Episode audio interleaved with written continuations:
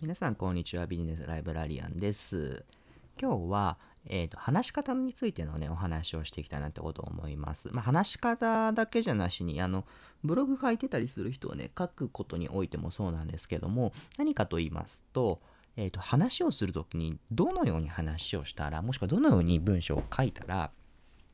えーと説得力が増すのかって話ですね。はい。えーと、いくつかね、まあ、ポイントがあります。うんと、で、これぜひ、うんと、特に社会人の人とか、もしくはブログ書いてるよとかって人もそうなんですけども、これぜひとも覚えておいてほしい、覚えて変えてほしいことですので、あの、サクッとね、お話ししちゃいますので、じゃあちょっとね、聞いて変えてほしいなってことを思います。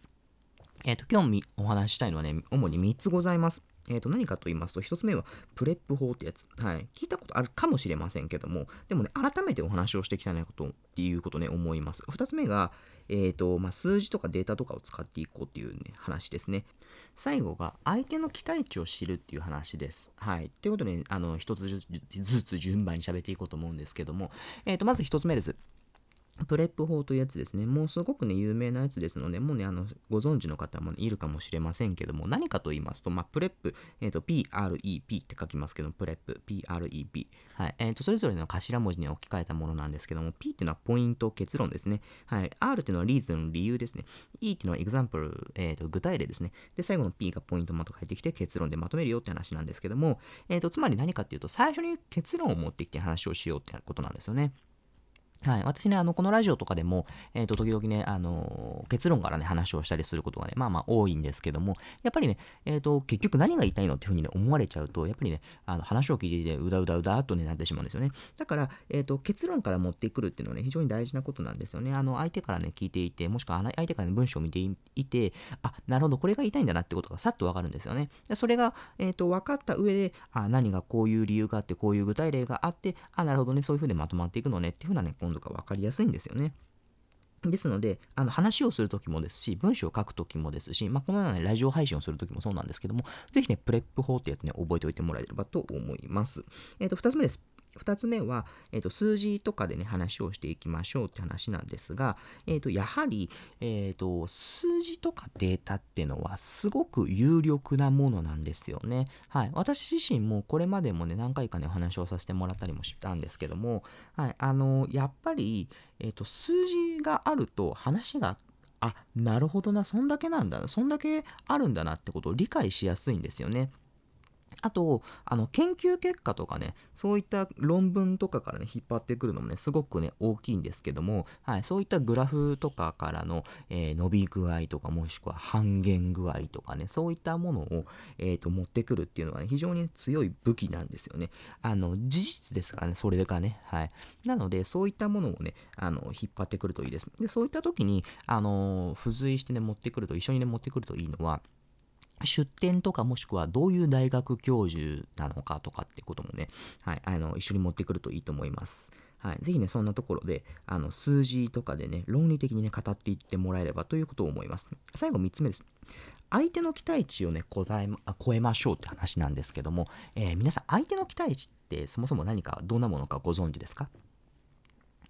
例えばですけども、えーとまあ、どんなものでもいいんですがあの会会社の、ね、資料とか会議とかもそうなんですし、えー、インスタの、ね、投稿とかもそうなんですけども、えーと、どういったものにおいても相手はそれを見るにあたって何かこれぐらいだなっていう期待値をね持っているんですよね。まあこれぐらいのものができればまあこいつは良いだろうっていうようなことをね思っているんですよ。もしくは、あの、このぐらいの事業が、の計画ができていれば、まあまあいいだろうってことで思うんですよね。で、それを上回るようなものでなければ、やっぱり、うんと、やっていても意味がないんですよね。そんな低レベルなことを話しとるんかっていうことをね、思われちゃうんですよね。はい。ですので、あの、そのことをね、ぜひね、思ってほしいなってことを思います。例えば、私はね、あの、結構読書のことをね、インスタの方では上げておったこともありましたので、じゃあ、え、ー、と、その読書のね、要約について見て、あい、あの、うんと、フォロワーさんが見たときに、どういったことを求めているかなってことをね、はい、考えた上で、私は発信をしておりました。はい。なので、あの、ただ単に、例えば心理学、あの、とか、心理学こんなのあるんだな、こんなんだだだだだって書いてても知らないんですよね。はい、あの最初に相手に対して疑問を投げかけるんですよ。疑問を投げかけた上で、えーと、じゃあそれに答えるための、えーと具体例ですけども、まあ、理由とかね、そういったものを用意しておくんですよね。はい。なので、そうしたところをね、相手のね、期待値を把握しておくってことが大事なんですよね。期待値を把握するためのポイントがね、4つほどあります。はい。何かと言いますと、えー、1つ目が仕事のね、背景とか目的、まあ、そのことをやるにことにあたっての目的ですね、つまり。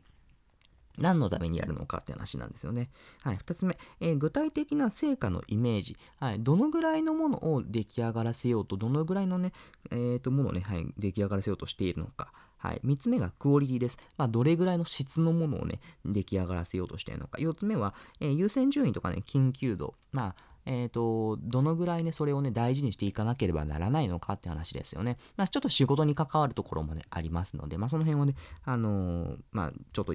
それぞれでね、あの、精査してほしいなってこと思いますけども、